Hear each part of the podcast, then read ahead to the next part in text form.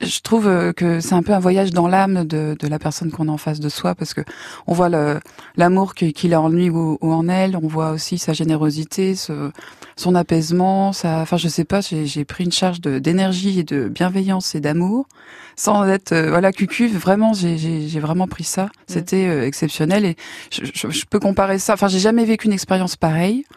La veille, j'avais fait un massage, ça m'avait pas autant détendu autant apaisé que cette séance de ice contact. J'ai envie de comparer ça peut-être un peu à la méditation où on se, on se retrouve soi. La méditation, c'est quand même assez euh, soit tout seul. Là, vraiment, c'est une sorte de, de séance de, de, ouais, de bien-être, de détente et de vérité avec quelqu'un d'autre en face. C'est une reconnexion humaine. Et c'est, je crois, qu'il n'y a rien d'autre qui ressemble à ça de ce que j'ai vécu pour l'instant. C'est assez exceptionnel. Les gens qu'on fréquente dans notre journée, notre année, etc., on les connaît et autres. Mais est-ce qu'on prend le temps aussi d'aller vers des inconnus, de, de, de prendre le temps de rencontrer vraiment quelqu'un, de, de le découvrir et, oui, le ice contact permet de, de, ouais, de se reconnecter avec euh, quelqu'un qu'on n'a jamais vu et de d'oser le découvrir aussi juste avec le regard.